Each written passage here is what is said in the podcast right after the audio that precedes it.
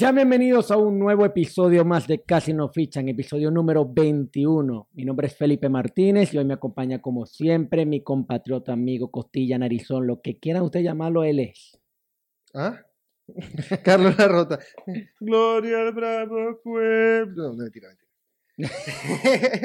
Un gusto para mí estar otra vez contigo, Felipe, con todos ustedes igualmente. Antes de comenzar este episodio de hoy, me parece muy pertinente mencionar nuestras redes sociales. Recuerden Facebook, Instagram y también Twitter, arroba casi nos fichan. Nos pueden escuchar por Spotify y por YouTube.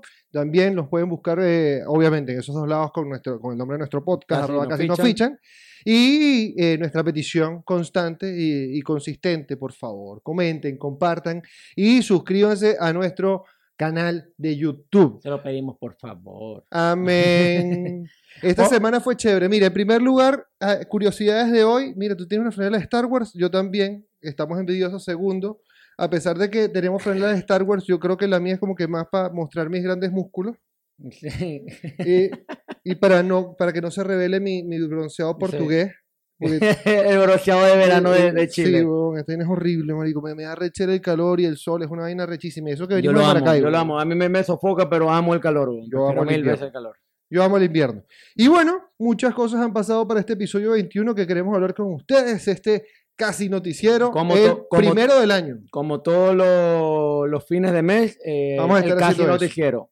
Vamos a estar haciendo eso. Vamos a estar hablando un poco de la actualidad, de lo que está sucediendo y lo que está por suceder. También. Porque se acerca ya la, la final de la NFL eh, y también lo que ha pasado con, la, con el fútbol en Europa. También lo que ha pasado, por ejemplo, con eh, la UFC, lo que ocurrió en la última pelea, Exacto. eh, que fue buenísima, la estuvimos Los viendo. movimientos de la MLB, cómo va la LBBP. O O sea, sea, hay muchas cosas de las que vamos a hablar y vamos a empezar entonces por algo que había mencionado Felipe ahorita.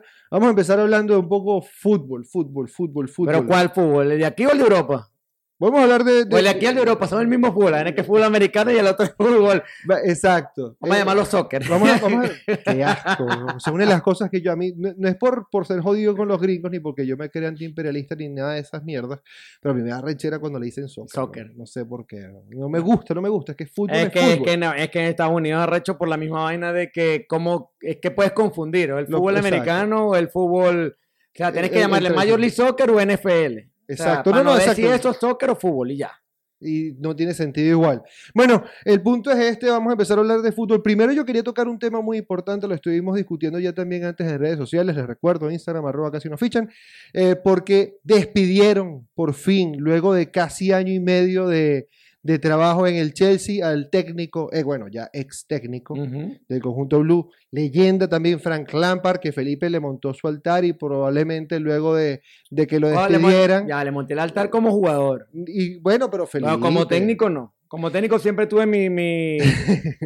No, Tú- no tú en no, no confiaba Tenías tus reservas con, con Lampard. Lo comenté varias veces en varios episodios que no me, sé. no me terminaba de furular porque. o sea, ¿Qué- qué era lo que ya, obvio, furulaba? a- a- Vamos, a, hay- vamos- hay- vamos hay- a empezar claro. ¿Qué, hay qué algo, hay claro, hay algo claro. Lampard hizo una gestión increíble el año pasado Sí. cuando el Chelsea no pudo fichar a nadie. Ok, Perfecto. Eso se no se lo puede quitar. Nos llevó a, Champions. vale. Ah, perfecto. Empezamos la nueva temporada. Yo, yo le dejé a Champions. Lo, lo- o sea, mantuve el equipo a flote. Lo tuve entre los primeros cuatro puestos. Eso ya, es Perfecto. una, eso ya es mucha ganancia. Ellos no, sacaron, ellos eso- llegaron buscando cobre y se llevaron oro el, el Total, totalmente, eso no se lo puedo Ok. negar. Tremenda gestión de Lampard, igualmente la, la critiqué en su momento, porque no me gusta la dinámica de juego. Hay varios jugadores que no pensé, que no, no creía que tuvieran el mérito para estar como titulares. Ok. Uno de ellos, Tammy Abraham, a pesar de que el chamo es bueno, el chamo es bueno, pero tiene a un Giroud que te está partiendo la, la estaba partiendo la Europa League y toda esa vaina. O sea, venía de partir en la Europa League como el Pichichi y, y coño, dale la oportunidad también a Giroud. Y como que tenía ese resentimiento con Giroud, bueno, perfecto, ya. Pasó, de, pinga lo logramos, la, última después de la pandemia, la locura que pasó, el Chelsea pudo sacar los juegos que tenía que sacar o los puntos que tenía que sacar para mantenerse en la posición de champion, aplaudido por Lampard, se lo agradezco. Ve, perfecto. Ahora viene la nueva temporada. Aquí está mi exigencia. Y el Chelsea no iba a escatimar en gasto y Obviamente. Como lo que ocurrió. tiró la casa por la ventana, como todos bien lo saben. Y el equipo se encuentra en este, en este momento en posición noveno. Este, Está en la novena con, una, casilla. con, una, con una plantilla brutal. Y otra cosa que hay que destacar. esta temporada no es la misma que la anterior. Claro. ¿Por qué lo digo? El Liverpool no es el mismo Liverpool de la, sema- de la temporada pasada. ¿Está más fuerte no o es- no? No, el City tampoco Ok. lo es. Ok. Ningún equipo está fuerte. Todos los equipos están como Están, que están igualados y además están igualados. Entonces, coño, Pero te estoy, mal. dan- te estoy- te estoy- claro, ninguno está como que, verga, este es el equipo que la va a partir. Que de hecho, el que nos tiene sorprendido a todos es el United, que está de primero. ¿Sabes qué me tiene más sorprendido esos puntos y aparte? Pues es el Southampton, pero ya, continúa, continúa. Sí, sí. Bueno, el Southampton y el, lo- los Hammers creo que también están, están dando con que, con que están dando de qué hablar. Bueno, en fin, empieza esta temporada, tiene la mejor plantilla, fuiste el que mayor invirtió.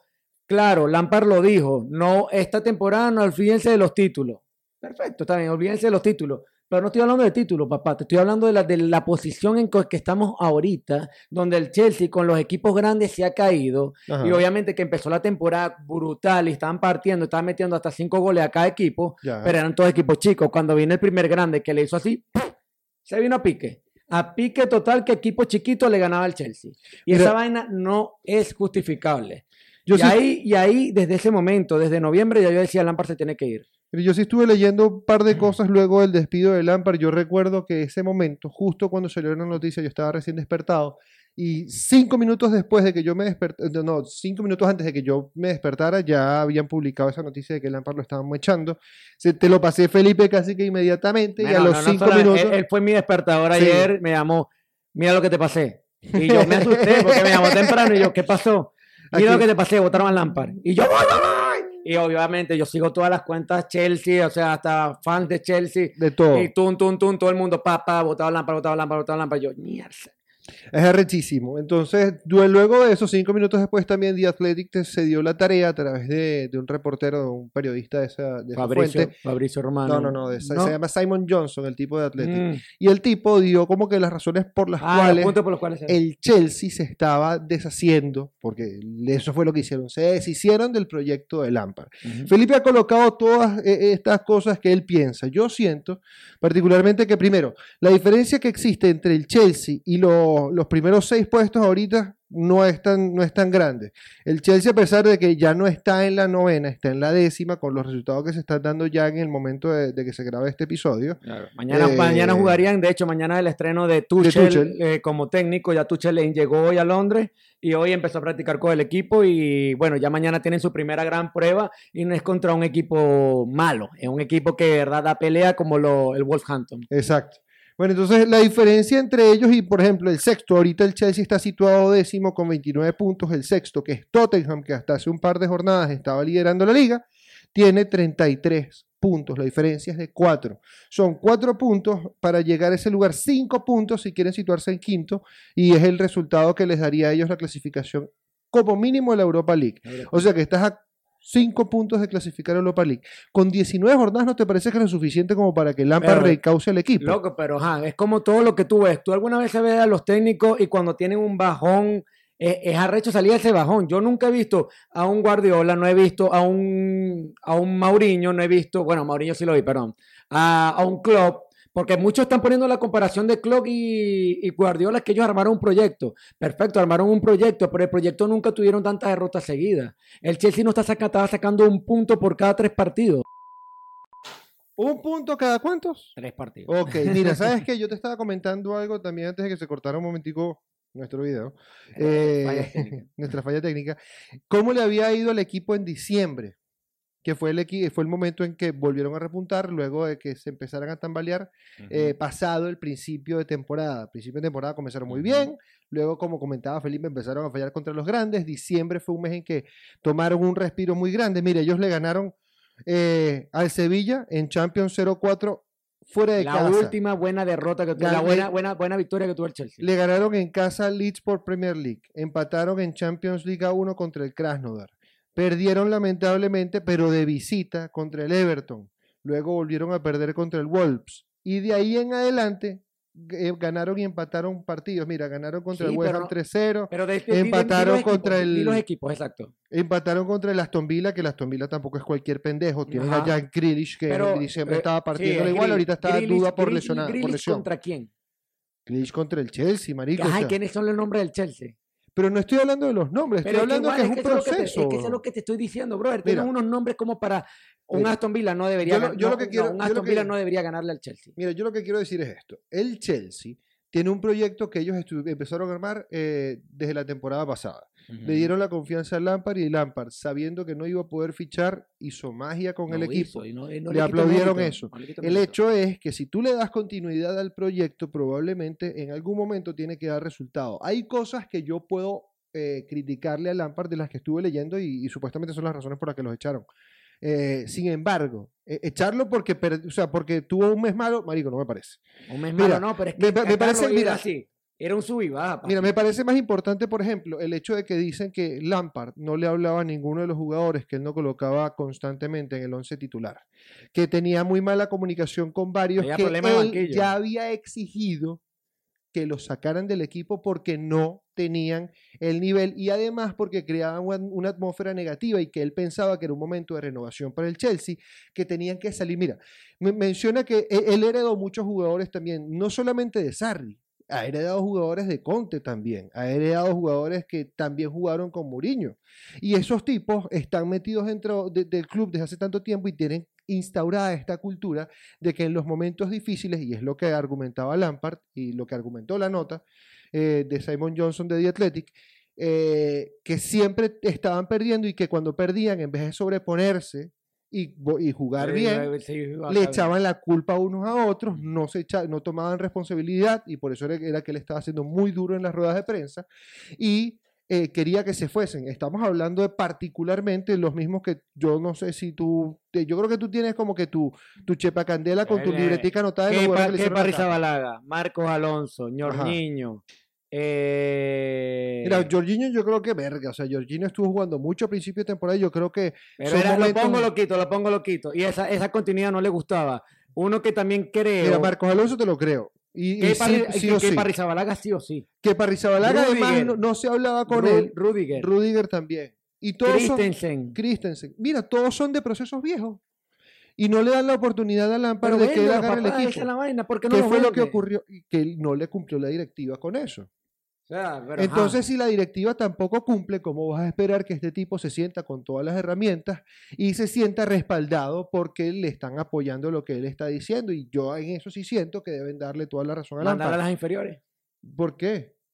No, o Si sea, no lo vendo, lo mando a las inferiores. Si me estás causando problemas al equipo, me estás creando disturbios es en el que equipo, ese es el detalle. mándalo a las inferiores. Es que ese es el detalle. Mira, eso es. eh, ¿Quién es el técnico? sí, ¿Quién es el no, técnico? yo- yo- ¿Marina Granikova o...? Ganoskaya o, o- Lampard. No, es Lampard. Ah, Yo entiendo esa parte, pero mira, está eso. Está el hecho de que, por ejemplo, si haces eso, te vas a ver envuelto en un más o menos rollo tipo el que el Arsenal estaba sufriendo con Mesut Özil antes de que lo fichara el Fenerbahce, de que era el mejor jugador pagado de toda la plantilla Y no él no jugaba, no o sea, no, Nunca jugaba, nunca. es que no jugaba, es que no estaba ni siquiera inscrito para Ajá, jugar en la, en la. Premier. El tipo no tiene ni número, no tenía número en el equipo, o sea, y le estás pagando cualquier cantidad de plata de salario semanal. Entonces, si tú haces, tú empiezas a hacer eso no con uno, sino con cinco jugadores que tú habías pedido su salida y no te respaldan eso, ¿cómo coño vas a hacer? Además, era lo lógico. Si has fichado tanto, otros tienen que salir. O sea, no puedes tener a Es que es 30 lógico, jugadores. es que eso es lógico, papá. Eso es súper. es que eso no te lo, no lo critico. Entonces, Pero, Carlos, la Yo lo que la- quiero la- decir es que ese es el inicio para que el vestuario, con toda esta gente que está, eh, que está realmente hecha a un lado porque no los necesita, ellos son los que empiezan a crear este clima malo en el, en el, en el vestuario y llega un momento en que se ve en contra de este apeo. Estos jugadores hablan con, porque tienen Eso- eso, 5 o eh, 6 años, hablan con Granovskaya, Granovskaya se le arrecha, o sea, Te voy a poner, te voy a poner, te, de- te a poner un ejemplo, causas. te voy a poner un ejemplo que tú me pusiste y yo te dije, verga, qué arrecho, cómo Ajá. lo manejó él. Ajá. El caso de Mauriño con, con Rose. Que Rose le llegó y tal, y apuesto que Rose era el que los tiraba, el que tiraba los petardos adentro del camerino para explotar la vaina. Y fue él a hablar con Mauriño. ¿Qué hizo? Mauriño le manda a hablar con el que te dé la gana. Yo, tú no eres aquí nadie. Tú no me mandas a mí. Ah, O sea, eso es lo que le faltaba a Lampard. Lampard Bueno. seguramente lo que le faltaba, realmente lo que faltaba a Lampard es experiencia.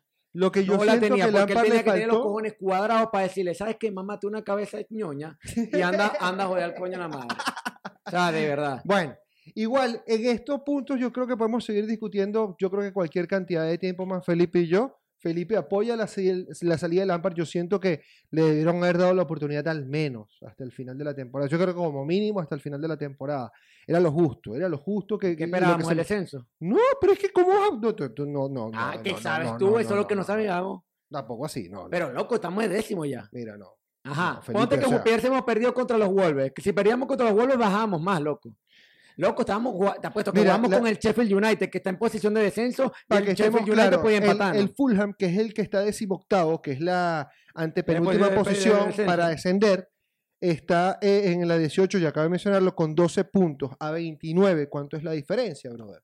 Son 17 puntos de diferencia. Loco, es 6 por posible. 3 son 18. Mitad Son de temporada, 6 todo es victorias consecutivas, 6 partidos consecutivos que tiene que perder y que estos equipos lo ganen todo para que ellos queden de Todo o es posible. imposible. No es imposible. No es- Lo- si los números dan, papi, estadísticamente, si estadísticamente es muy difícil que si pase los eso. números dan, papá, se puede, puede pasar. Bueno, yo sí siento que eso son muchas probabilidades y se tienen que dar muchos factores para que eso lograra pasar. No creo que el Chelsea de ninguna manera va a descender. Pero hoy se ven con otro horizonte. Ahora el nuevo técnico, justo es el día de hoy, ya tomó riendas en su primer entrenamiento. Mañana va a comandar el equipo Blue eh, contra los Contra los Wolves. Wolves. Es Thomas Ujú. Tuchel. Felipe, ¿qué piensas de Tuchel? Te lo, te lo comenté. Yo de verdad voy a reconocer que una parte yo le había dicho a Carlos, yo pensé que Tuchel era francés. Y Carlos me dijo, no, él es alemán. Cuando, por eso ya cuando ya estaban empezando los rumores de que Tuchel podía tomar el Chelsea, y yo le dije, verga, no sé si me gusta un francés porque los únicos franceses que va a tener ahí como Giroud, era- que es banca, Giroud, Kanté. Y Souma. y ya. Eran los únicos. Ah, y Mendy. El- ah, bueno, Mendy, pero, no, Mendy, pero es senegalés. pero viene de Francia Sí, igual. sí, o sea, ese es el grupo de los franceses. Sí, pues. sí. Eh, bueno, viene del Rennes. Eh, cuando Carlos me dice, no, él es alemán. Y yo, ay, a mí me brillaron los ojos. Cambia Yo, la es cosa. Tuchel, es Tuchel. Cambia la cosa. Es Tuchel, ¿por qué? Dos de los fichajes más caros del Chelsea se llaman Timo Werner y se llaman Kei Havertz.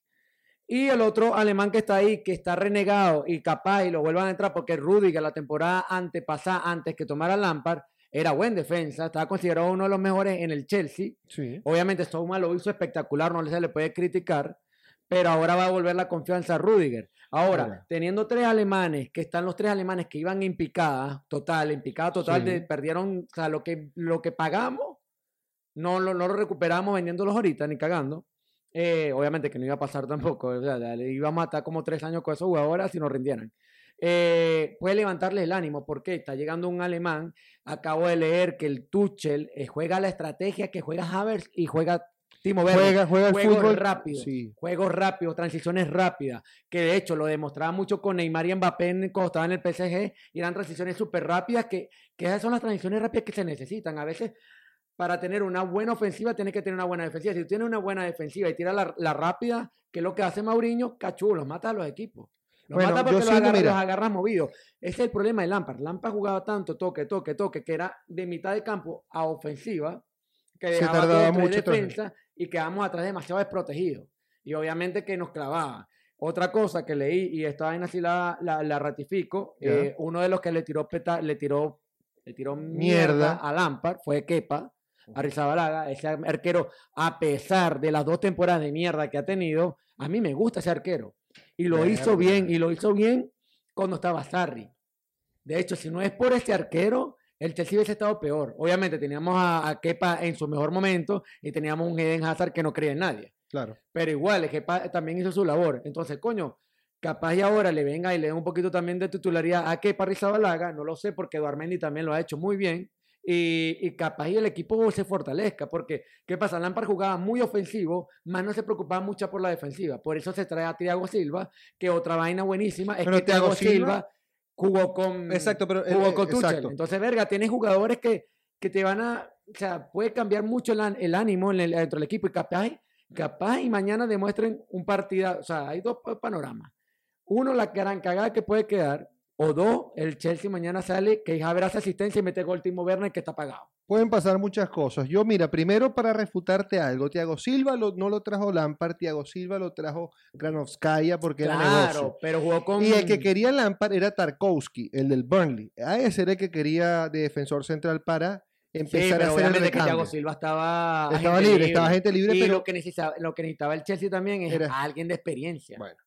Eh, la otra es que obviamente yo sí siento que Tuchel tiene muchas herramientas de las cuales se puede valer muy bien. Lo estaba eh, comentando Felipe acerca del estilo de juego al que están acostumbrados Havertz y Werner. Es un fútbol mucho más rápido y sin tanta construcción.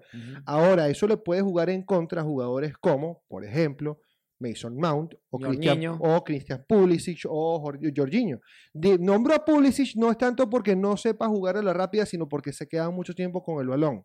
Entonces, para este tipo de juego que es... ¡Ay, coño la madre! Para este, tipo que juega es mucho más directo, es mucho más eficaz si los jugadores mueven el balón rápido y no se lo quedan tanto tiempo. Eso es una. Entonces yo sí creo que obviamente se van a fortalecer unos, pero otros que probablemente no van a estar tan adaptados al estilo de juego, vayan a estar saliendo. Yo sí siento que Rudiger cuenta con solamente un plus a favor con, con, Tuchel y no es que sea alemán ni siquiera. Es que es mucho más rápido que los otros dos defensores centrales que tiene el Chelsea. Y eso es lo que se necesita para una defensa de transición, para defender en transiciones rápidas. Dos cositas que también leí. Tuchel es fanático de Rudiger. Sí, ok. Y fanático de Hodgson Odoy, jugador que tiene que ser titular. Ese es de hecho, Ahí está peligrando, lo que, o sea, peligrando entre comillas. Lo digo porque, porque Pulisic ya jugó con Tuchel en el Borussia sí. y jugaría pues, Odoy por Pulisic. Y Odoy es de transiciones rápidas, es un jugador muy, muy veloz que le puede dar mucho juego a Werner y a sabe, sabe jugar mucho el espacio eh, y, que sus diagonales son muy buenas, es lo mismo que Werner, lo mismo que Havertz, Havertz puede trasladar muy bien el balón. Entonces el Chelsea yo creo que puede tomar una nueva vía. Sí, yo lo que también siento es que obviamente con todos estos jóvenes que tiene el Chelsea se adapta mucho más a lo que Tuchel está acostumbrado y no a lo que él estaba haciendo en el Paris Saint Germain, que era literalmente dirigir a un conjunto plagado de estrellas en las que él a veces como que se veía falto de autoridad. En cambio en el Chelsea, estando todos más jóvenes, eh, es distinto. O sea, yo no. yo, creo que, yo creo que es mejor proyecto dirigir al Chelsea con todas estas jóvenes que dirigir al Paris Saint Germain, obviamente salvando las distancias, ¿no? Pero a mí me interesaría más, siendo yo técnico, dirigir al Chelsea que al Paris Saint Germain. Mira, pasando por otro tema de técnico, ya va a estar el Chelsea. Mira, y eso, es por consecuencia, creo, ¿no? Eh, Pochettino, como el, el, técnico argentino que, que recaló en el PSG. Salida de Tuche, entra de Pochettino, salía el ámbar, entra de Tuche. O sea, es, un, triángulo amoroso ahí. No, esa palabra para mí, marico, está grabada Mira, este triángulo amoroso y, lo más arrecho de todo es que Pochettino llega a un club en el que él ya había estado, conoce cultura, conoce ciudad, conoce eh, instalaciones, conoce todo el club. Me parece que es, algo familiar. me parece que es una excelente contratación y sobre todo es una nueva, un nuevo momento para Pochettino. Si siento que él o gana o gana o se va porque se quema también como técnico. Él tiene, siento que él debería volver a, al fútbol más grande. Ganó su primer título. eso también lo estuvimos discutiendo, eso es parte del proceso. Mm. Él, él, levantó una copa que no se la merecía. Mérito compartido, mérito compartido. Es mérito compartido con Tuchel también. Eh, pero yo sí siento que y con el Paris Saint Germain hay algo más difícil y yo creo que hacia allá va a ir la labor de Pochettino en lo que resta de esta temporada y bueno, si para la próxima va a contar con Mbappé, es en eso, en recuperar a Kylian Mbappé. Eh, por cierto, leí una noticia de que Kylian Mbappé le interesaría ir al Liverpool. Me encantaría verlo. Sería me encantaría. Increíble. Y eso desataría, mira, eso desata todo. Salida de Salah entra Mbappé. Es así. Eso, eso desata todo. E, eso es como lo que acaba de ocurrir con estos tres técnicos. Es una salida de uno y empieza que él dominó, este jugador se va para acá, este allá, este. Obviamente, por la plata y por, por, por, por la eh, y por la situación que va a tener dentro de la plantilla, si llega Mbappé, o sale Mané o sale Salah. Creo que es más probable que salga Salah. Sí, Salah, eh, se va para el, Madrid o para el Barcelona. No creo que para el Barcelona. Ya bien lo dijo. O sea, me gustaría irme para allá. Y ya cuando un jugador empieza a tirar esas perlitas porque se quiere ir. Exacto. Y también hablan de que está un poquito deteriorada la relación entre, entre, entre Pero igual, igual, sigue, no deteriorada. sigue rindiendo. Lo que pasa es que perdieron, perdieron, hace, perdieron ahorita ayer, ayer o antes de ayer contra el United eh, en la FA Cup, en la eliminación Quedó fuera el Liverpool 3-2 por de United. Partidazo. Y los dos goles sale increíble. Eh, dos goles a la fueron dos goles a la. no, creo que tuvo dos oportunidades y metió un gol. Exacto. Eh, increíble, increíble. Rashford está jugando su mejor nivel. El coño no cree nadie. Bruno Fernández entró y metió un tiro libre que metió el gol que nadie se lo No, cree. fueron los dos de Salah. Fueron fueron los de Salah Salah. 18 y el 58 y Mm. metieron Mason Greenwood, Rashford y el gol que estabas mencionando de, De Bruno Bruno, Fernández. al 78. Increíble gol de Bruno Fernández. Ve, y aquí yo tengo que agarrar la lengüita y metérmela por atrás, porque yo dije, yo dije que eso ya no iba a durar. Eso fue en diciembre, que le iban a votar la siguiente jornada, que quedaron fueran de, de Champions.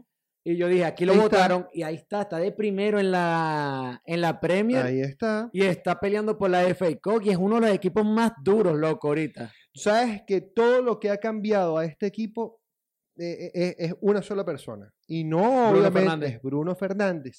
Es el jugador, desde que él está en la Premier League, es el jugador que más goles ha metido en la Premier. Son 28 goles desde que él llegó en enero del año pasado, la temporada pasada, hasta el día de hoy.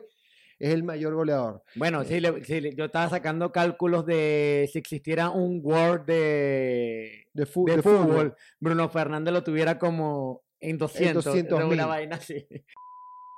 Vamos a continuar con Casi nos fichan este episodio 21. Hicimos una pequeña pausa justo después de que, exacto, mencionábamos a Liverpool. Salud, Felipe. Pequeño brindis con ustedes también. Uh. Vamos a cerrar con el tema del fútbol el día de hoy, con el fútbol tradicional. Eh, mencionando un pequeño detalle acerca de Dudamel, de Rafael Dudamel, técnico, recordemos en la Universidad de Chile, que empezó a dirigir hace muy pocos meses. Y lamentablemente, eh, por su planteamiento horriblemente defensivo, para ser muy sinceros, eh, está llevando a la U a estar Al descenso. casi, casi eh, materializando un descenso a segunda división por una tabla ponderada. Aquí en Chile, para sacar promedios son arrechísimos en todo. vaina. Quiere decir que el promedio del crédito, el promedio del otro. Eh, Carlos tuvo que explicarme eso porque yo no sabía y de hecho le, consulté igual a Matías que él conoce también de, obviamente, del fútbol chileno. Eh, y le pregunté, que, que le dije, oye, Carlos me dijo que la U de Chile también está a punto del descenso. Y yo no lo entendía porque están de cuarto puesto. Y es por un tema de puntuaciones, por un tema... Explícalo mejor ahí, Carlos, por favor. El hecho es que aquí van a tomar promedios de eh, temporadas pasadas, incluyendo la actual, y hacen exactamente eso. Un número medio en el que van calificando a cada equipo según victorias, goles, goles en contra, derrotas el y también empates. Este puede ser como un Word. Y en este Word, los que queden últimos se van a enfrentar a partido eh, y da vuelta para definir quién en realidad desciende. Y esa es una posición en la que está ahorita Dudamel, eh, en la que está llevando Dudamel. Y se dice mucho acerca de que lo van a echar. Este es un destino que eh, está sufriendo Dudamel, estaría sufriendo Dudamel, quiero decir, por segunda ocasión ya consecutiva, porque en el Atlético Mineiro, recordemos, salió de la Vinotinto, se fue a Brasil y en Brasil hizo exactamente lo mismo. Además, impuso una mano de hierro, parecía dictador de los 70 en Sudamérica. Y eh, lo echaron por eso, porque quería imp- imponer un régimen militar eh, en una ciudad donde, brother, o sea, brasilero. No es que en todos lados haya samba, ¿no? Pero, brother, o sea, eso no, no puede ser así, pues. es da de pu- fútbol. filho da puta, pandeleiro. Eh, pandeleiro, que passa? Você quer cachito do ramal do queso, mal tempo dar. Miren, y decir una cosa. Mira, eh, eh, de- pero ¿de quién es la culpa? Vamos a hablar claro, porque yo estábamos hablando hace poco de esto y yo digo, pa- o sea, si ya saben cómo es, ¿para qué lo invitan? O sea, de verdad. de Mira, verdad, mucho- mucho Saben se- que el- Dudamel no fue un buen técnico para mí, para mí en la selección de la Vinotinto. O sea, tuvo sus altibajos, no me pareció uno de los mejores. que se va para el Atlético Mineiro, hace el desastre, ahora aquí en la UL el desastre. ¿Quién lo va a contratar ahora? Eh, no, ¿Quién- yo, mira, yo creo ¿Quién que dice, quién dice yo, solo- que, yo quiero cagar mi equipo? Exacto. él- yo creo que él solo, con lo que está haciendo ahorita, o lo que ha hecho en los últimos dos equipos, incluyendo lo de Chile, es que está lapidando su futuro. Mm. Obviamente va a costar, ojalá que no. Ojalá que pueda revertir esta situación y que no sea tan racano, por favor, que sea un poquito más creativo de- ofensivamente. Eso ojalá le vaya bien, independientemente de, la- de haga lo que haga. Pero creo que no, le hace muy difícil contra. ¿Y ¿Sabes qué? Es que es un detalle. Yo tuve una conversación con unos chamos acerca de. te- te Ah, yo dije. pensé que con Dudamel. Yo Sí. tuve una conversación con Dudamel. No, con unos carajos que eran chilenos que les gustaba el fútbol, que son muchos eh, eh, por, por un grupo de WhatsApp ahí que estoy metido. Y los carajos se ¿El pusieron a- Fantasy? Sí, y se no, no el de Fantasy, no, otro. Y se, El se de empezaron, a, Manager. empezaron a joder por los por venezolano, que veneco de mierda, que tú un poco de verga. horrible. El hecho es que ni ellos quieren a nadie quiere a Dudamel y dicen de coño, ¿de dónde coño lo sacaron? Bueno, brother, o sea, si tú no sabes que supuestamente tú sabes de ¿Sabe- fútbol, ¿Sabes cuál es la cosa? mira. Yo creo que la U quiere seguir a su acérrimo rival. A, A, a la segunda división, pues, Si coño, Colo puede Colo- ser. si Colo Colo se va para segunda división, nosotros Claro, también. Eso puede ser, ¿quién quita? ¿Quién quita? Mira, bueno, entonces vamos a continuar con el podcast. Vamos a recordar rápidamente, antes de seguir con nuestro próximo tema de actualidad del día de hoy, nuestras redes sociales, arroba casi nos fichan en Twitter, Facebook y también en Instagram. Recuerden suscribirse, compartir y comentar todos los episodios, incluyendo el de hoy, les recordemos el, el episodio 21, en arroba casi nos fichan en YouTube. Ya, ya, ahora vamos a pasar a un nuevo tema, en el tema donde Carlos tiene que, porque me echó mierda en Instagram, porque yo Ah, iba a dos equipos, yo dije que dos equipos iban a llegar a la final de la, del Super Bowl. ¿Quiénes son, la- ¿quiénes son los finalistas, Carlos? Mira, los finalistas que- hasta el momento. ¿Quién- no, No, hasta el momento no, son dos, ya, ya los Chiefs, los Kansas City Chiefs y los Tampa Bay Buccaneers son los finalistas para este próximo Yo lo Super dije, Bowl. yo lo dije, él nunca me había dicho nada, pero después vino un amigo de él, no sé quién fue. Pedro, el gran Pedro escribió ahí algo de, de- de la NFL, ¿qué tal? Y este, no, este, este, no sé qué fue lo que dijiste, que, que van los bucaneros, este está loco, ¿qué tal? Y yo, "Qué tranquilo. Mira, yo yo que quedo decir- calladito y resulta que Brady sacó el escopeta, escopeta y empezó a tirar su madre de pase, partidazo. Sí. El de Green Bay contra Buccaneers, de verdad que estuvo increíble, increíble. Eh, bueno, que hubo una diferencia de 6, 7 puntos. Eh, bueno, el juego terminó, para ser exactos, 26-31. Fue una diferencia de 5 Cinco puntos. Un touchdown. Un touchdown y lo, lo mataba. Eh, eh, exacto, un touchdown lo mataban, se le criticó mucho y sabes que también estuve leyendo por Twitter acerca de la decisión que tuvo el coach LaFleur, el coach de Green Bay, eh, en qué hacer en la última, casi que la última jugada ofensiva que tenía, casi dos minutos para finalizar el reloj del cuarto cuarto, ya finalizar el partido, el encuentro, y él decidió jugársela con un gol de campo. Bro, coño, brother, o sea, tú, si tú eres Aaron Rodgers, tú no puedes dejar que tu coach te diga eso. Y si fuiste tú el que lo hizo, eres un cagado. Si estás en esa situación, estás en cuarta y es tu última oportunidad o estás muy cerca, o sea, ya, esto es aquí o ahora. Y si me recupero es aquí y ahora. Y eso es lo que diferencia, eh, es el punto di- diferencial entre Tom Brady y Aaron, eh, Aaron Rodgers. Son dos excelentes quarterbacks, Mm. pero este, eh, eh, ese día Tom Brady demostró por qué es leyenda. Sí, no, igualmente los Packers se, se pelaron feo porque tuvieron tres, tres intersecciones y no la capitalizaron ninguna. Y eso es, eso es grave, es Lo que pasa es que, mira, eh, es causa y consecuencia de la línea, defens- la, la la línea ofensiva, obviamente, de Tampa, eh, de, de- Tampa eh, se está adaptando Al estilo de Brady. de Brady. De Brady. Brady. se está adaptando a otro estilo distinto de juego, distinto al de los Pats, que, que era totalmente diferente. Lo he dicho 20 veces ya. Y, y el hecho es ese, pues que al, al estar en ese momento, aún así, él solo, su propio brazo, lo lleva a ganar este tipo de juegos. Él, él solo No, lo no, es carga. que los pa- los Así pa- los pases- clasificaron, mira, así clasificaron a, a- a este playoff. Y el día de ayer fue que empezó, yo creo que a pesar del día de antier, creo que fue, eh, empiezan a dar señales de vida a la defensiva.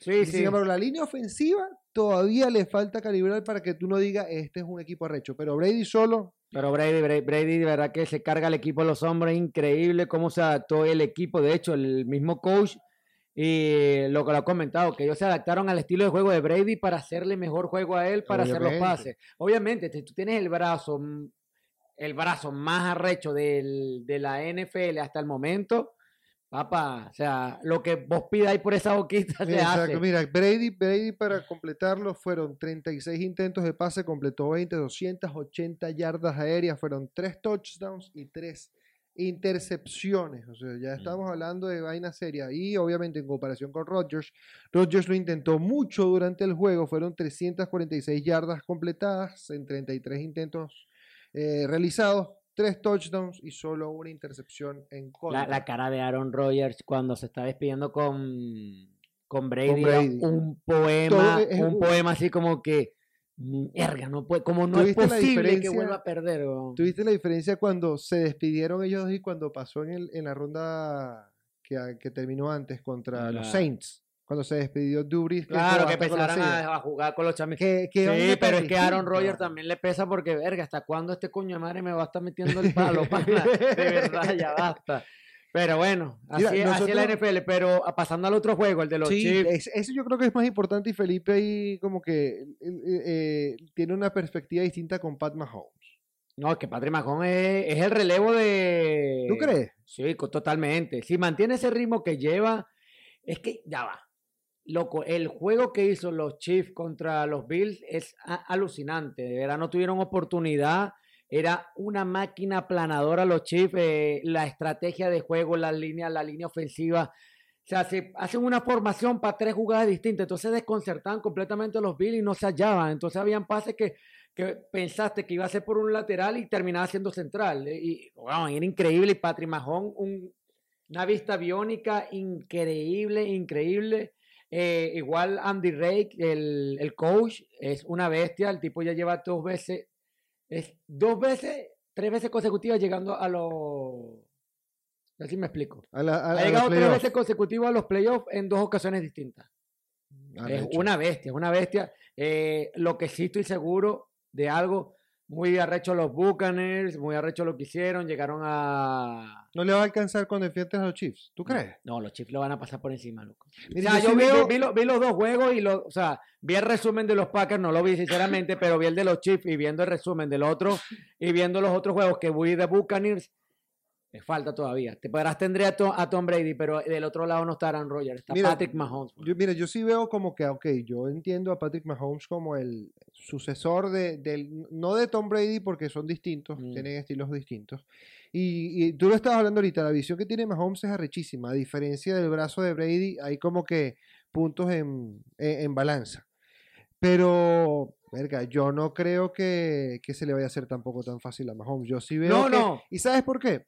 Porque eh, al menos es la primera vez en la historia que un equipo, ya lo, esto es gran dato, eh, que Tampa Bay, un equipo que es anfitrión del Super Bowl, también lo va a disputar. Eso nunca Mm. se ha dado en la historia. Entonces, estás contando literalmente por primera vez en la historia con la localía para el Super Bowl. Sí, sí, eso, eso es un factor súper importante. eso es un factor que Pero lo veo, igual, lo veo súper difícil. Lo- los chicos, de verdad, el, el- o sea, no, no deja de ver cómo, cómo separaban a la defensiva, cómo separaban a la ofensiva. Bueno, una locura de verdad y lo hicieron súper bien.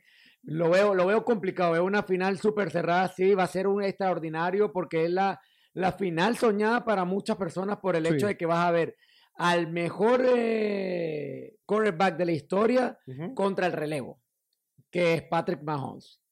Mira, igualmente, eh, y ya para finalizar esta parte de- del Super Bowl, vamos a recordar un, eh, un poco de las estadísticas acerca de Tom Brady. Recordemos, esta sería su onceava final eh, en toda su carrera.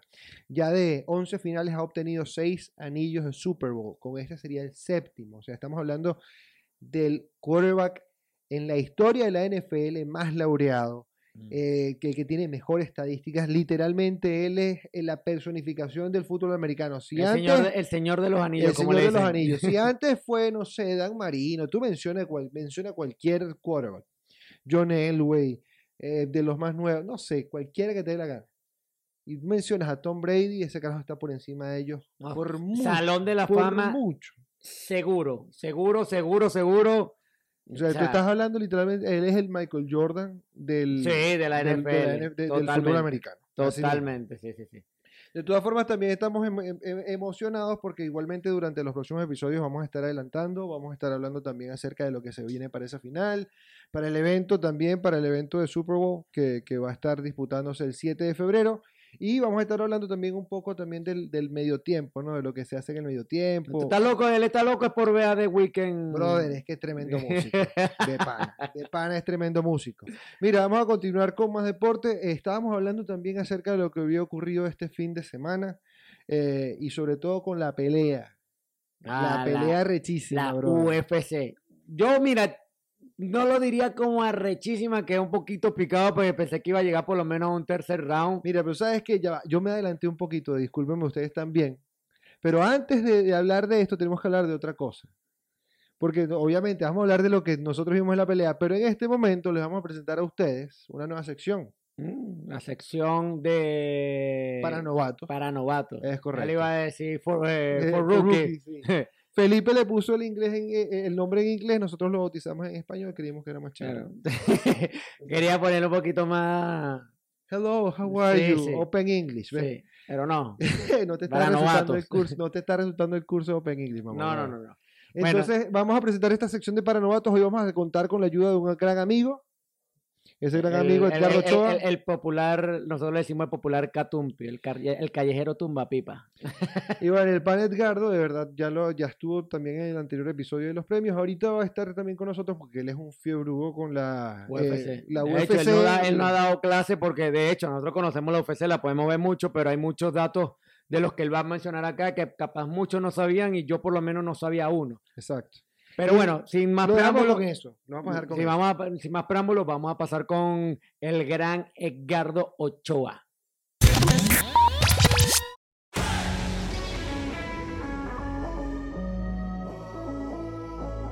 Pero está- estáis grabando. Five minutes later. Ya estamos grabando. Two hours later. Hola muchachos, estamos aquí en Fíchanos Casi. Six and a half hours later. Estoy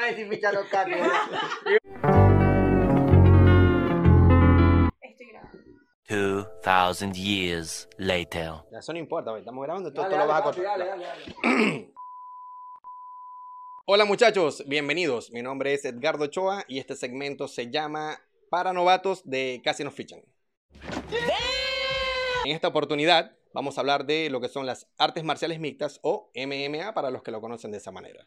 Es una mezcla de muchas técnicas de pelea. Por ejemplo, striking, grappling, boxeo, tú puedes ganar por knockout. Es válido la sumisión, una llave a la rodilla, puede ser una llave de brazos, puede ser una guillotina, bien conocida como gui- guillotina, Really, nigga? un ahorco y por supuesto, si no hay un knockout, no hay una sumisión al final de la pelea, pues por decisión se decide quién es el ganador. En el MMA todo está permitido, obviamente exceptuando lo que son golpes ilegales. No se valen mordiscos, no se valen golpes en la ingle. El pokeo al ojo no se puede meter el ojo. Por ejemplo, yo no puedo darle un rodillazo a una persona en la cabeza si tiene los, las rodillas contra el piso.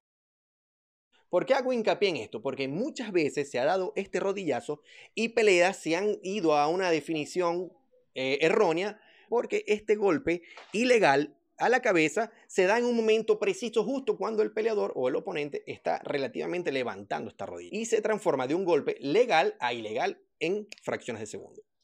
En lo personal, soy un fanático amante del UFC. Hace más de 20 años atrás, época antigua, Stop it.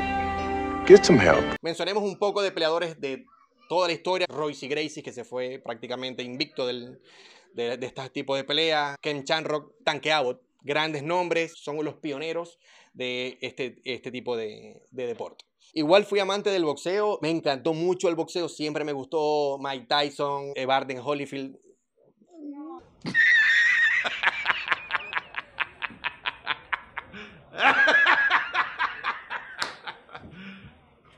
Siento que los nombres de los peleadores de boxeo se han minimizado y al contrario, eh, en las artes marciales mixtas o el UFC se han elevado a un nivel impresionante. En la actualidad, el marketing de este deporte es inmenso, se ve en las redes sociales, se ve en la televisión, se ve en todas partes. Look what I found in my pocket. Look, a year's salary right here. What I call them? Fun coupons. Dana White es el presidente del UFC, gran figura, ha llevado a un grandísimo nivel. Tienen eh, el, el deporte fresco, un nombre detrás de otro, uno, un nombre es mejor que el otro. Khabib Nurmagomedov, Jorge Masvidal, Conor McGregor, eh, Donald Cabo Cerrone. La lista es inmensa, interminable de cuántos peleadores famosos hay. Hay una brecha salarial demasiado grande entre peleadores y otros. Un tema bastante delicado. Un peleador puede ganar aproximadamente en una pelea 50 mil dólares y otro peleador puede ganar 5 millones o hasta muchísimo más según el pay-per-view que ese peleador atraiga a- de, de- de visualizaciones a su pelea. No, God, please, no, no, no. Prácticamente todos los sábados hay noches de peleas maravillosas. Si usted quisiera saber un poco más del UFC, le llama la atención. Hay unas películas buenísimas que te las puedo recomendar, como El Maestro Luchador, es excelente. Tenemos Warrior, mucho más seria, mucho más fuerte. El UFC, las artes marciales mixtas, están dirigiendo el show. Mi nombre es Edgardo Ochoa, esto es Casi nos fichan. Hasta la próxima.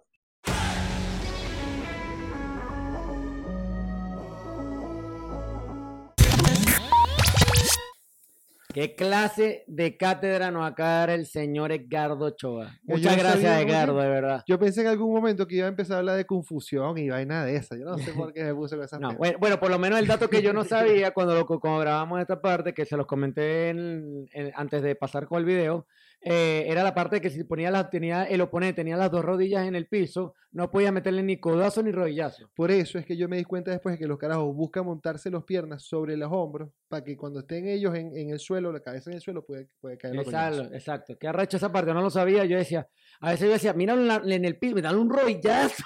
No puede. no puede. Ahora, puede. ¿viste? Mire, entonces estábamos hablando de la UFC. Vimos todo esto de artes marciales mixtas y quedó la gran pelea que iba a volver a poner sobre la nona, sobre el octágono, al gran Conor McGregor, Felipe. No al gran Conor McGregor, no quedó, no quedó como grande. De verdad que el primer round dominante de Conor McGregor, yo de hecho había tenido una discusión con este señor porque yo dije que Po- eh, Poirier iba a buscarle la submisión, sabiendo que Go- Gregor trabaja mucho la- el distanciamiento y tiene más alcance. Eh, resulta que lo buscó, buscó la sumisión, no pudo. De hecho, McGregor está categorizado como el mejor escapista de submisión, no pudo agarrarlo. Y bueno, el segundo round, ya saben la historia, dos manos yo en la que, mira, fue- Primero fue la patada, la patada fue la que desequilibró a McGregor porque él lo comentó. Cuando le metió la patada en la, en la pierna, de hecho, McGregor salió en muletas del, Sí, de la, de la arena. sí, de la arena, porque la patada que le dio, él dice, nunca me esperé una patada tan fuerte, nunca había experimentado este dolor. Y esa, esa patada lo desequilibró completamente y ahí vinieron las dos manos de Poirier que lo tiraron al piso y lo dejaron eh, viendo estrellitas. Pero eh, en, en sí, yo quedé picado. ¿Por Yo qué? Quería un round, que por lo menos quería un round más, quería una pelea. Está bien, que ganara el, el round Poirier no me molestaba, que ganara la pelea Poirier tampoco. Yo quería que ganara McGregor, sí, pero si ganaba Poirier no. Querían no, tú estabas gritando, ¡McGregor! Marico, tú tenías pintada aquí una bandera de Irlanda. No. ¿Qué hablas? No, no, no, no, no, no, yo no voy a negar, yo le iba a McGregor sobrado, o sea, yo decía, McGregor tiene, de hecho, él era el favorito en las casas de Sí. apuestas, menos 333 Estaba contra más 250, una cosa así. Eh, lamentablemente no vino preparado, no se le notó, estuve comentando también con Edgardo después de la pelea el tema de, de que McGregor usualmente, como les estaba comentando al principio, él usa mucho el distanciamiento, como que te pongo la mano, te pongo la mano, Sí. te tiro y te tiro el golpe, y no lo hizo.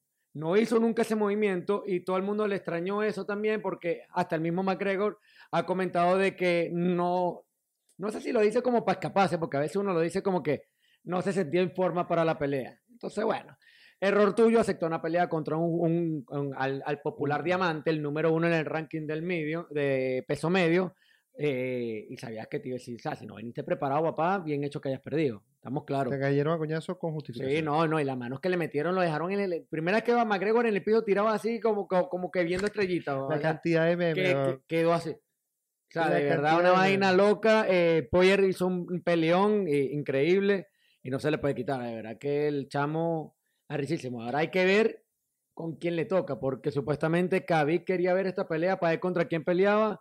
No, y yo Khabib creo que, y- bueno, Khabib terminó diciendo, le preguntó a Dana White, o sea, salieron estos, estos comentarios que el mismo Dana White lo comentó. Eh, ¿Tuviste nivel en esa pelea? Así, ¿tuviste nivel en esa pelea para que compitan conmigo? Plata, bravo. Plata es lo que va a haber en ese- en Sí, la- pero es que es arrecho porque sí, es que el tipo está al, pa- al paso del retiro y todo el mundo no quiere que se retire porque todavía le queda edad, pero se le murió el papá y el papá siempre fue el entrenador. Y él dijo que él siempre iba a pelear con mientras estuviera su papá y su papá la- Y lamentablemente estaba la promesa con la mamá de, la salsa. Exacto, entonces Cachú ahí, no sé si vuelve a pelear. Yo realmente tengo mi- mis dudas. La ideal es que como ganador Poyer de la pelea sea, Sea el- él otra el vez sea la segunda parte. Ahora están comentando de la tercera parte, la, la tercera pelea, Nate Díaz contra Conor McGregor. También sería buena verla. Sí, sí, no, a mí me encanta ver. eh, Esos dos peleadores son los que más me gustan del UFC. Uno porque le, le- tiene cara de seda, pero como que cada vez que ve, ve sangre se vuelve loco. Pero Bueno. dame tu impresión, ¿qué te pareció a ti que Porque no que- comentamos, porque tú me empezaste, empezaste a burlar de mí, la vaina, y no comentamos no, no, nada. No, no, no, no, no. No, va- Vamos a hablar las cosas como son. Primero nosotros habíamos tenido una discusión porque tu- Felipe estaba muy insistente en, en su comentario acerca de la sumisión y que este carajo es un cagado y que va a sumir, lo, va a lo va a someter y le va a hacer llave, eso es todo lo que va a hacer, no le va a dar ni un coñazo. Yo le dije, verga, marico, Felipe. Si lo que dice Edgardo es cierto, que el carajo tiene un récord compartido y que aproximadamente eh, un 30-40% de sus victorias han sido también por nocaut y el resto por sumisión. El carajo es bueno en todo, pues. Sí, sí, es Y va a buscar, y yo eso es lo que te dije, yo siento que este carajo va a ir a ver si puede por un lado, ok, si puede por el otro, no. Obviamente, buscar coñazos en el primer round con Conor McGregor es vaina de idiota. O sea, o eres mejor que él dando coñazos, o eres, un, eres literalmente un, suicida, un kamikaze. Entonces, ¿qué carajo, a ver si lo somete. Le tocó una eh, hacer un eh, esfuerzo físico muy grande. Yo vi muy, muy cansado después del primer eh, round a Poirier. Si tú te das cuenta cómo Es salieron que los llevó, dos, lle- llevó buenas manos. eh, De hecho, McGregor, eh, conectó buenos coñazos. Se Conectó un llevó el, par- el primer round sobrado. Exacto, conectó un par de coñazos buenos, pero lo otro es el esfuerzo que hacía Poirier para tratar de someterlo. Y lo hizo varias veces Mm. y trató mucho y estuvo mucho tiempo abrazado con McGregor. Y eso al final le fue lo que le Sí, costó. le pesó. Entonces, por eso es que, claro, sale al segundo y dice, ok, ya por acá no voy. No, no pero la- yo sé que ya él también lo cansé. Entonces, esa es la clave de todo. El plan estaba ahí y literalmente utilizaron una Fue estrategia preparado, mixta. fue preparado. Y eso es lo que tú discutías. Tú discutías que este va a someter, va a someter, va a someter. Pero bueno, no, marico, tú también decías que no lo iba a hacer. No, yo dije que iba a hacer las dos cosas. que no. Edgardo fue el que dijo que no. Edgardo dijo que no. Edgardo dijo otra cosa distinta, que fue el que dijo, este coño se acaba coñas y van a haber piñas al principio. Y dije, no, marico. Yo fui el, el- como que yo no sé mucho, pero yo creo que voy en la mitad. Una vaina así, Un yo voy poquito de cada un poquito de cada uno. Y Piti, final- piti, piti. Y Y al realmente, y final- y al realmente final tuvo Carlos en la razón. Me, me, me, me, me, me terminé muy emocionado porque hasta celebré la victoria de Poirier porque, me, coño, eh, ese es el otro pedo. Tengo un, eh, una vaina en la cabeza que me gusta apoyar al underdog, a- al, al- al menos apreciado, al menos favorito. a- Eh, tú eres el de. al más difícil. El, el, el, el, el, débil, el débil. El débil, yo creo en los milagros, David contra Goliat, creo que sí.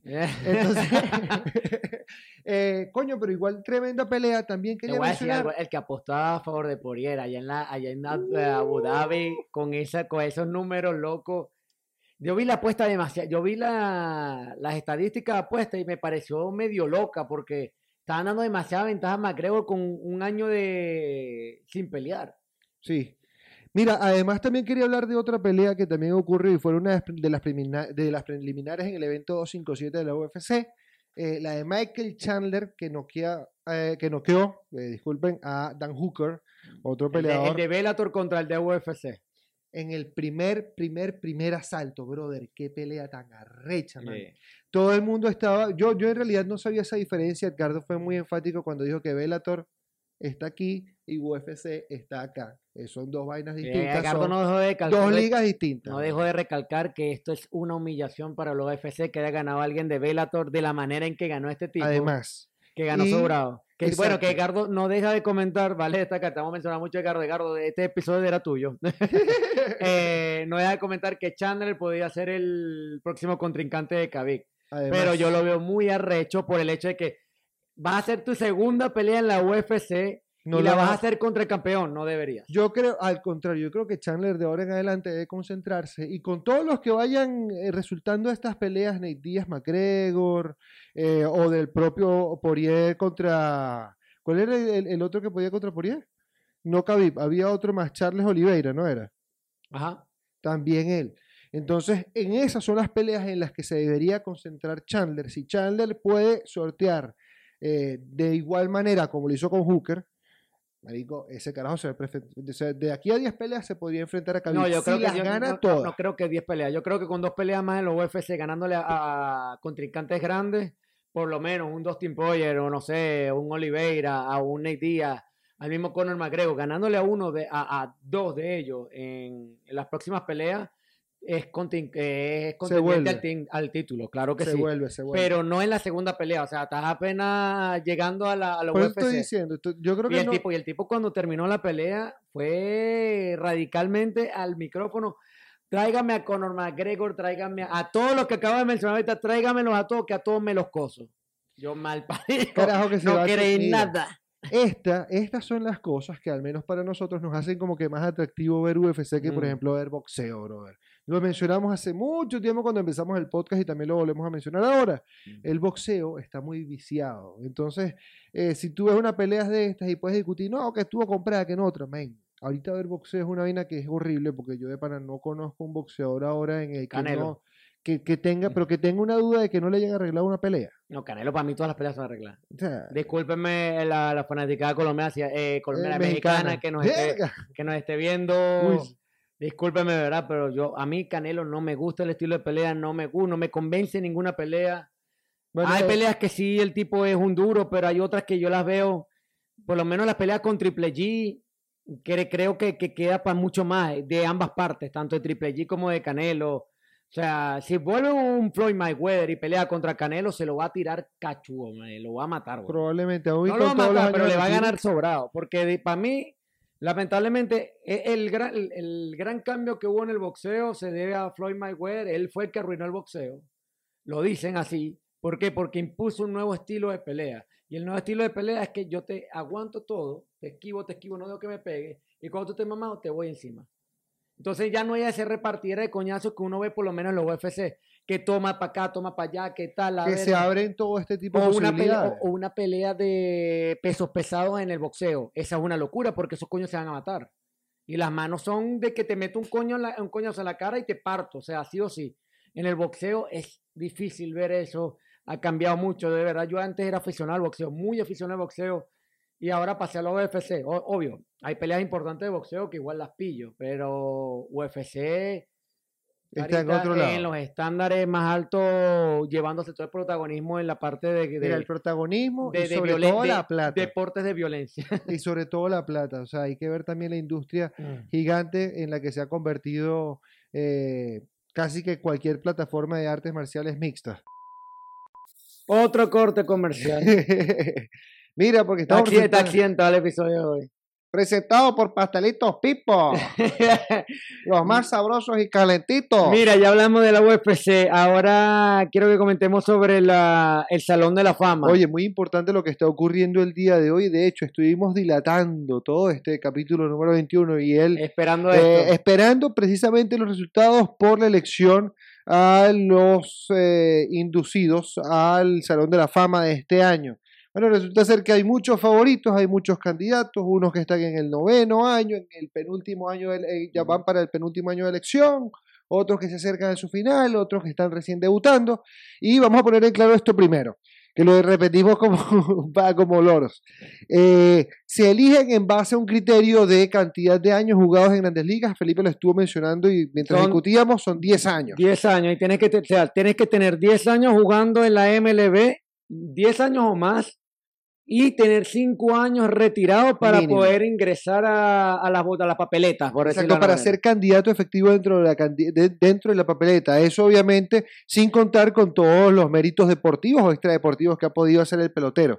Entonces estábamos hablando de los fanáticos y de los fanáticos, mírame. de los, de los candidatos. candidatos, de los candidatos, quién era favorito. Estuvimos hablando, por ejemplo, mira, que discutiendo acerca de la validez de, de- de- de- del intento de Roger Clemens o de Barry Bonds o de Kurt Schilling. Schilling, o de, por ejemplo, otros peloteros como Sammy Sosa o el mismo Marvis Kell, el venezolano Sí. Marvis Kell. Lo, lo cierto es que ninguno quedó seleccionado este año Horrible. nuevamente como en el año 2013. Este año no hubo ni uno elegido para el Salón de la Fama. De hecho, aquí tengo la lista. Se la mencionó rápidamente. Eh, Bobby Abreu con el 5.5%, que, que otra vez, esto es bueno, significa que queda para la siguiente papeleta. Si por alguna que tenga- razón, exacto. exacto. ellos obtienen es menos de 5%, son automáticamente eliminados si están debutando. ¿ok?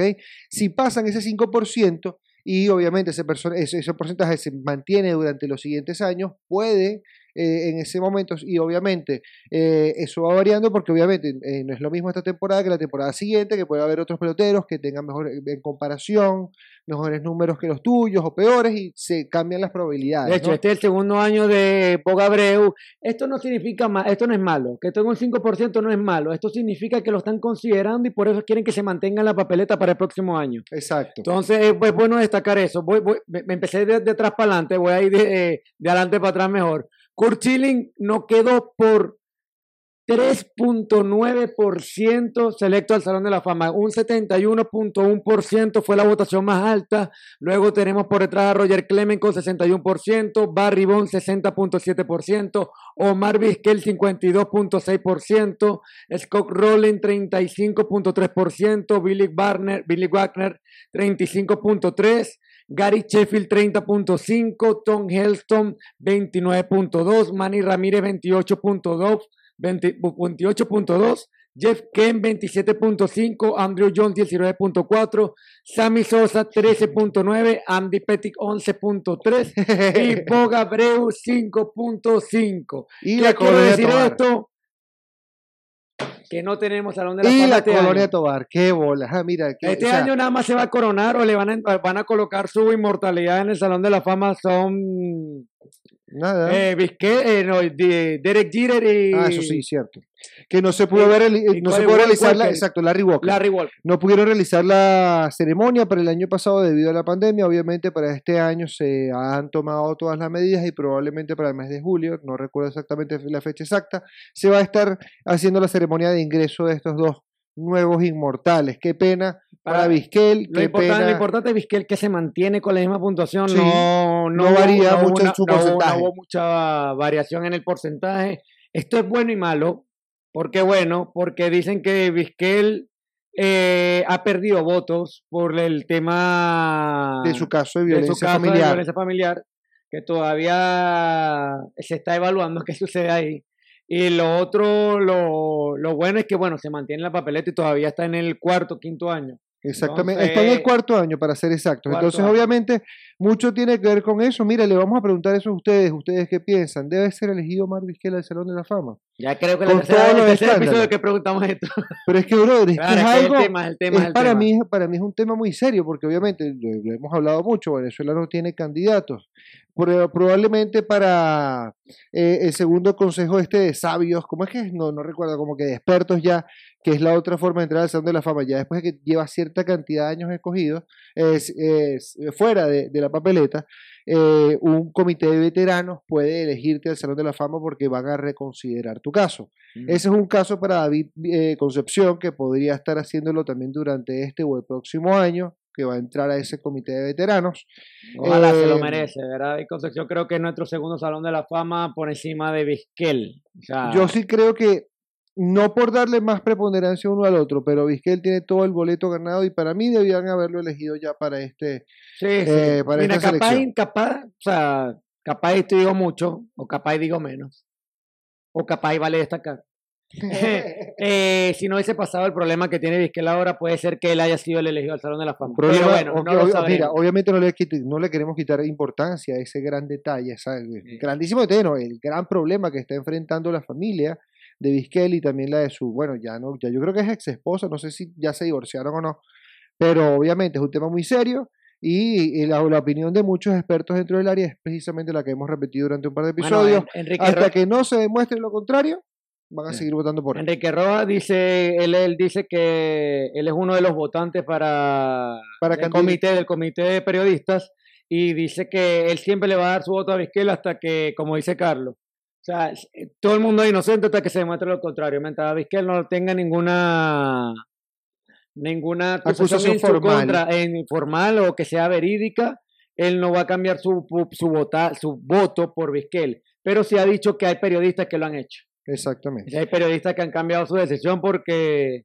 Ya es una- cada quien tiene su manera de pensar. Sí. Realmente es muy arrecho cambiar eso. Mira, a propósito de esto también y de todos los exaltados, porque hay varios que jugaron en los Yankees, ¿no? Hay una cosa pendiente ahí que Felipe Ah, bueno. quería decir acerca de los Yankees, bro. que les tengo ese detalle.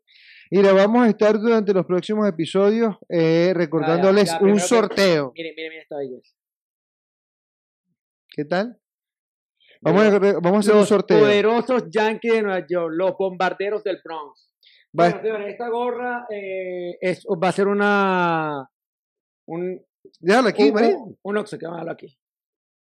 Un Ah, está. obsequio para ustedes, bueno, para ustedes no, para uno de ustedes, el afortunado seguidor del podcast que. Vamos no- a estar sorteando. Igual le- vamos a establecer ya las bases de concurso de este sorteo. todavía, estamos a- redactando cómo vamos a hacer Exacto. De todas maneras, en- ya para el- la descripción del episodio lo van a poder ver eh, qué es lo que van a estar haciendo. eh, y obviamente vamos a estar manteniendo esto hasta que se eh, inicien los entrenamientos primaverales ya para finales del mes de febrero. Ya para ese episodio que vamos a estar hablando en ese momento. Esto, esto es que me la quedo. No, brother, ya hay que compartir también con los panas, brother. Hay que Mentira, compartir con los es para fans. ustedes, esto nosotros lo por ustedes. Exactamente. Y ya, eh, antes de pasar a eso, le queríamos recordar esa parte. eh, también hoy, el día que estamos grabando el episodio, día 26 de 26 de enero, enero. se conmemora un año más del fallecimiento del gran Kobe Bryant. Eh, la Mamba Negra. Es una lamentable noticia que tenemos que volver a recordar el día de hoy. Es una leyenda, no podemos eh, parar de repetir lo importante que fue Kobe Bryant y que sigue siendo, obviamente, para las personas que eh, se inspiran con el legado de Bryant y que siguen jugando. eh, lo importante que es para el baloncesto, lo, lo importante que fue. Claro. Eh, muy chimbo. Yo también estuve viendo, por ejemplo, videos por, de Bryant, obviamente, cualquier cantidad de cuentas de Twitter o también de Instagram van a estar sacando mucho eh, eh, homenajes y, o, o entrevistas, por ejemplo, de Kobe Bryant. Y había una que le estaba haciendo Jimmy Kimmel en un late show de Estados Unidos. Y como que Kimmel le preguntaba, mira, y de tu hija, ¿tú crees que va a jugar alguna vez en la WNBA? Y dicho dice, "Pss, que, que si va a jugar, la va a partir la liga. ¿qué Que habla?". la chamita era prospecto. Y además de eso, lo más importante y, y una cosa que también toca la fibra, sobre todo como está la sociedad hoy, le dicen, eh, él dice, pero sabes que a mí me da mucha risa con la gente que me llega a pedir autógrafos, o así, un panas como tú que me llega y me dicen, ah, pero mira, y tu legado, y cuándo vas a buscar un hijito para que continúe tu legado, que no sé Mm. qué, es que, y la hija los paraba a todos los fanáticos cuando estaba en ese momento y decía, "Ch, que el legado, va- yo soy la del legado, marico. La dicha era, y lo decía Kobe y todo el Se mundo llama lo dice. personalidad, papá. Eso es personalidad, por eso es que eso de Black Mamba Mentality permane- permanece no solamente en las personas que también eran fanáticos del baloncesto, sino también hasta donde ha llegado las fronteras esa filosofía de ganar, ganar y ganar de... Bueno, de tocando un poco del baloncesto, hay que destacar que el, el Power Ranking ahorita de la, de la NBA son los, los Lakers y los Clippers en una división y los 76ers con, Los, con los Celtics, Celtics. de Boston, del Son otro los lado. equipos que están prendidos en fuego y más que todos los Lakers. Los Lakers están, son hiper favoritos a mantener el título. Así Igual, que además de eso, estuvimos hablando de un cambio que, eh, vamos a hablar de un cambio rapidito, mm, eh, que se estuvo dando en, en, en la eh, NBA. Eh, llevó a James Harden en un cambio a tres bandas, desde los Rockets de Houston finalmente hasta los eh, Nets de Brooklyn. Eh, es un cambio que él estaba pidiendo desde hace mucho tiempo. Él, de hecho, casi estaba como que en huelga. Yo no quiero seguir jugando en esta verga. Yo me quiero ir, yo me quiero ir, yo me quiero ir. Y dos de los equipos que tú mencionabas ahorita, Felipe, los Clippers y Boston, ambos, eran candidatos para llevarse a, eh, a Harden. Y ninguno de los dos estuvo dispuesto a pagar el precio que estaba pidiendo Houston. Y al final, con este cambio a tres bandas. vale. No jodas. Mira, yo estuve leyendo mucho sobre, eh, sobre Danny Ainge, que es un exjugador de baloncesto y ahora eh, funge como eh, directivo en los, en los Celtics de Boston. Es el tipo que está planificando toda la parte deportiva de los, de los Celtics. Y bueno, eh, de una u otra forma lo que estaba diciendo es que, brother, me querían quitar toda mierda, hasta los bombillos de la casa para darme a mí a este carajo y yo no estoy dispuesto a perder el equipo que tengo ahora. Eh, es un tipo que ha armado un quinteto eh, titular y también un grupo muy, muy, muy bueno solamente a base de eso, a base de puros elecciones de draft, eh, jugadores muy jóvenes. Mira, podemos recalcar, o sea, ¿quién no podemos recalcar? Kemba Walker. O sea, pues, háblame por favor de Kemba Walker, un excelente jugador de baloncesto. Bueno, el que está prendido, el que está prendido. Jason ahorita. Tatum. O sea, son jugadores que les ha costado mucho mantener a Boston y soltarlos para traer a Harden, que tiene una personalidad de un poco como que dispar, eh, cuesta, ¿no? ¿Sabes Y- a- Ahorita que estás mencionando varios jugadores, no tiene nada que ver con los me estoy escapando nada más, pero quería mencionarlo. eh, el equipo, el jugador que está súper prendido ahorita, que, que nadie se lo imaginaba iba a volver al el retorno que iba a tener. Eh, No, Luca, no, me estás hablando, ¿cuál? Ay, se me fue, loco. No, Lo tiré en la punta de la lengua. La. No, se te va a recordar rapidito, mira, seguro yo empiezo a hablar y... pa. Bueno, lo que estábamos hablando y también los Curry. Clippers, Steve- Stephen Curry. Vamos. Mira, ¿cómo se Stephen te da no, olvidar el nombre de Stephen, papá? Loco, está prendido. Dicen que, el- o sea, no, no hay quien lo pare. El tipo está on fire, on fire, on fire. Y los juegos que ha tenido los contra los Lakers eh, han sido juegos increíbles que dicen que pueden ser hasta juegos de final. Mire, sabes que yo estuve Me metido en cambió un una... poquito lo que está diciendo Carlos, pero es que Ah, me- se me- tranqui, me tranqui, acordé. tranqui, tranqui, tranqui, no te preocupes. Igual, no, eh, pa- pa- mo- sabes que hablamos mucho al principio del podcast que yo estuve metido en un fantasy, estamos metidos todavía en el de Premier League, a veces le paramos bola, a veces no. Ya, Ya, ya, ya, yo me- ya lo dejé. Felipe lo dejó botado, yo me metí Es también que, una es, que ya NBA. va, es que hubo una porquería ahí de que juga- jor- jornada doble. Entonces, coño, jornada doble habían jugadores que no iban a jugar, eh, valga la redundancia, no iban a jugar y estaban jugando en la primera jornada y no jugaban en la segunda jornada. Entonces no podía sacarlo, porque ya estaban sumando. No sé, o sea, fue un error para Felipe, no pudo entender la regla y, Y ahí, total, ahí- ahí la tiré la cagó, toalla. bro. Y ahí tiré la toalla. Eh, como le estaba comentando Felipe, fe- eh, coño, men, eh, Stephen Curry no es, no es que está partiendo la liga, está promediando por cada encuentro 28 puntos, 4.5 triples, 5 rebotes, 5 rebotes y medio, 6 asistencias y un pun- 1.2 eh, dobles. Un carajo que de verdad está dominando eh, parte de la liga. Mm. Yo de verdad, yo pienso que hay varios jugadores ahorita eh, dentro de... Incluido eh, LeBron. Incluido, por ejemplo, LeBron. Pero que en esta temporada para mí están sorprendiendo como que muy, muy, muy gratamente. Por ejemplo, yo que tuve la oportunidad de hacer este fantasy que te estaba comentando, men, yo elegí a Harding. Yo cagué con Harding como por una semana hasta que por fin lo terminaron cambiando. Pero hay varios basqueteros, por ejemplo, está Julius Randle que lo tomé de los, de, los Knicks de Nueva York, que es un centro que es muy, muy bueno también. Eh, pude tomar, por ejemplo, también a Larry Nance Jr. de Cleveland, eh, a Teddy marico, son jugadores que todos están promediando cualquier cantidad de puntos, eh, o son asistidores, o son robadores. Y, y- y lo, lo quería mencionar esta vaina de fantasy, porque a pesar de que no soy un coño de baloncesto, marico, voy segundo. Y Así pasa, los novatos son los que, los que menos saben a veces son los que puntean en... no, men, lo que pasa es que yo me estudié durante dos horas, no mentira, que dos horas. Ya, la claro que te sentaste con José Daniel a No, marico, no, ojalá me senté 10 minutos a buscar por Google, los cinco jugadores más drafteados, los cinco mejores en centro, los cinco mejores, y ya, con eso drafteé y que estoy quedando segundo, marico, qué huevo, ¿ah? Mira, pasa- ¿ves? Pasando de tema rapidito, que ya se nos está acabando el tiempo. Hoy se disputa el último juego de la LBBP, la Liga Venezolana de Béisbol. Caribe de Anzuategui está dominando completamente la, la liga. Está a una victoria, está ganando la, la serie 3 a 0 y podría decirse que ya son campeones. Eh, ¿Por qué lo digo? Porque no hay ni un equipo en la Liga Venezolana de Béisbol que haya remontado un 0-3. No existe. De hecho, no hay ningún equipo que haya ganado dos partidos después de haber perdido los tres primeros. Así que por ahí se las dejo. Hoy se puede consagrar la, el Caribe de Anzuategui y, y, y de- Y de- definitivamente, de defendernos en la Serie del Caribe.